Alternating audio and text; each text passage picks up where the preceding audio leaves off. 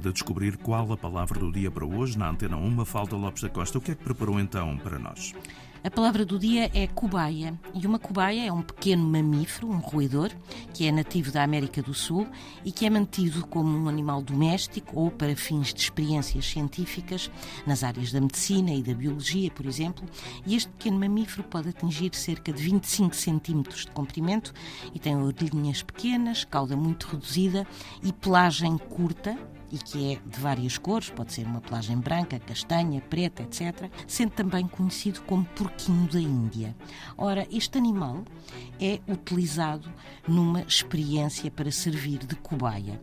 Já servir de cobaia, quando se fala de um ser humano, remete para ser usado numa experiência ou sentir-se usado. A palavra deriva de cobiai, que é um termo caribe, ou seja, das línguas faladas pelos povos indígenas da América Central e da América do Sul, línguas estas que, na sua maioria, estão extintas, e chegou-nos através do francês cobai. Ora, cobiai, na língua caribe, significava rato que se come, e, portanto, inicialmente a cobaia era comida. Palavra do dia, edição Mafalda Lopes da Costa.